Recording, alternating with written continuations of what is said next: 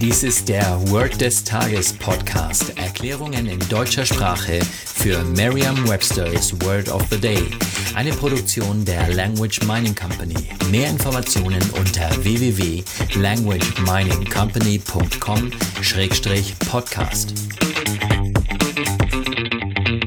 Das heutige Word des Tages ist Influx, geschrieben I-N-F-L-U-X. Eine englische Definition ist The arrival of a large number of people. Eine Übersetzung ins Deutsche ist so viel wie der Zustrom. Hier ein Beispielsatz. The city is preparing for a large influx of tourists this summer.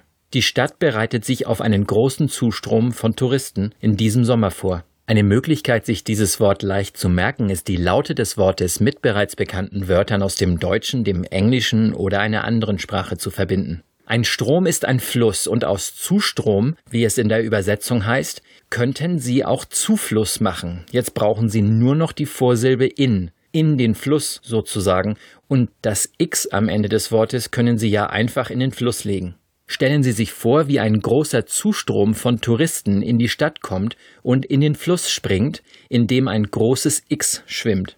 Oft sind Eselsbrücken so albern und blödsinnig wie diese eben. Sagen Sie jetzt noch einmal den Beispielsatz. The city is preparing for a large influx of tourists this summer. Vertrauen Sie dabei auf Ihre Vorstellungskraft. Je intensiver Sie sich die Situation vorstellen, desto länger bleibt die Bedeutung des Wortes und des ganzen Satzes in Ihrem Gedächtnis. Das war Word des Tages mit Carsten Peters von der Language Mining Company.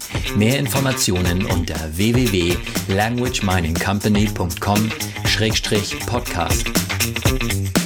음.